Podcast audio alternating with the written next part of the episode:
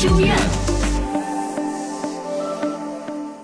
深度研究院，新闻慢一点。慢慢的聊一聊抖音三百万粉丝直播带货六百块，伤害性不大，侮辱性极强。哎这最近有一个博主，他微博应该粉丝相当厉害，抖音上面据说也是有三百万粉丝的人啊，应该是比较大 V，至啊少僵尸粉就算有一半嘛，也是对，你还很厉害的。但是他最近去搞了一次直播带货，人家都是一个小时卖了什么几个亿啊、几千万呢、啊，嗯对呀，他卖了六百块啊，啊！你这个东西就是伤害性好大 嘛，侮辱性好强嘛，是吗？呃，那博主就说的是，那其他人带货是真的还是假的？动不动就几千万、哦上亿的，我他妈数据怎么这么差？他数据差了，他大概呢两个想法，一个想法呢就质疑别人的数据造假，嗯觉得我这是真实的；第二呢，他也是想引起关注，你觉得呢啊？嘎意思，就是大家都来看看呐，我这个直播对这么差，我这么大个博主，你们老铁们，嘎，光是啊点赞有什么用？给点钱呐！打赏我一下，好惨哦啊，，他他是想表达个这个嗯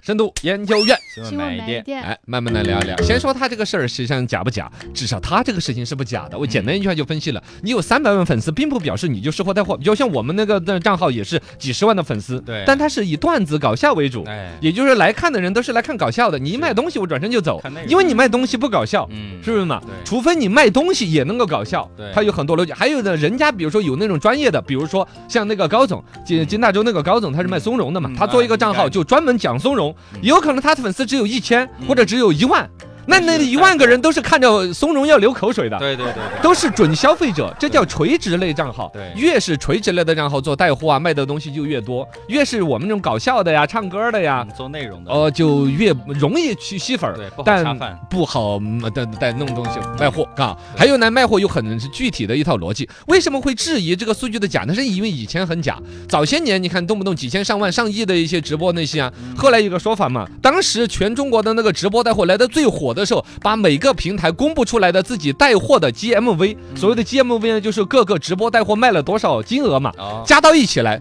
把那年的 GDP 都超过了。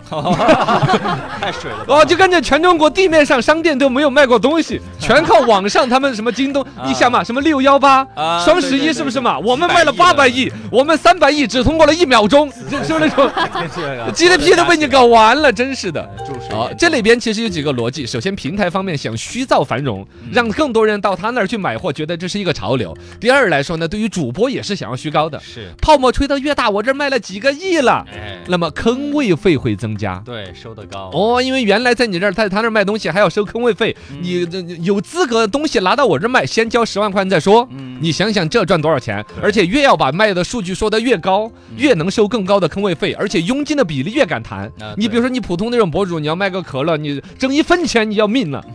但是他如果说我能够包包销一百亿，是，哦，包销一百亿哦，董事长都跪着过 来，是我的吧 妈？呀是吧？对对，哦，他就虚高这种销量，就完全是为了他自己的利益而已。对，最终形成了一个虚假的一个繁荣，然后用户也确实捞到一些便宜，薅到羊毛了，主播也赚得真金白银了，品牌呢多半是赔本赚吆喝，是是，这就是以前虚高的数据。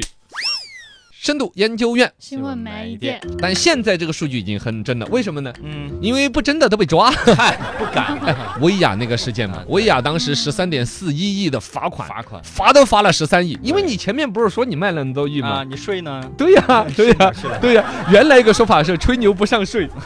现在呢？现在不上睡觉这改进去，现在吹牛要上税 了，要上税了，嘎，这个很多一些博主好像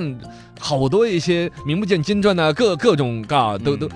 包括李佳琦后来是不是也传补了税的？哦，对。哎是先是有人，比如薇娅那种偷税逃税的，被直接这个嗯对对对，动了法律的嗯，还有一些就在那种震慑情况下，马上主动补税。对，他赶紧去查，嘎，好像说佳琦是补了税的，我知道了，其他还有一些名不见经传的，有一个徐国豪的也罚了一点零几个亿哎，呦，名字都没听过，人家的税都欠了几个 亿，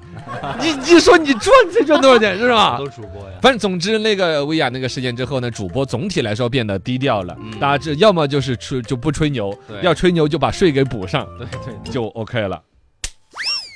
深度研究院新闻慢一点。哎来慢慢的聊一聊直播带外货这碗饭是不是真的就不适合自媒体呢？因为刚才说到了，嘎，对那种比如说自己粉丝三百万才卖六百块钱，我觉得首先他那种人可能就不是很适合，嗯要拿得下脸，这是第一个。整个直播带货要真的很放得下架子，嗯，要把自己当成卖狠货的对，要人家买了你五十块钱的东西，你要说出五百块钱的感谢的那个劲儿，嘎。嗯，所以东北那大哥啊、老他们姐姐啊，对嗯很很能够在直播带货方面赚钱呢，适合带货，很拉得下脸。没错，哎呀妈，大哥啊，太感谢了你老，实谢谢我八哥哈，感那种对对，那种对发自肺腑的喊爹的那种劲儿，是吧？就感觉自己失散十年的父亲找到了， 嘎那种感觉，爹我嘎。对对妈呀，就距离拉得特别近，哦哦，就那种感觉。第二个来说呢，人家也有真功夫，其中就包括了，先是货得好，然后是你的内容得棒，最后才是流量怎么弄。是比如说流量就是花钱买，大家知道，动不动什么几上千万的买流量的、嗯内容，就比如说像新东方那个哥哥啊宇辉哥哥，哎，不叫对宇辉，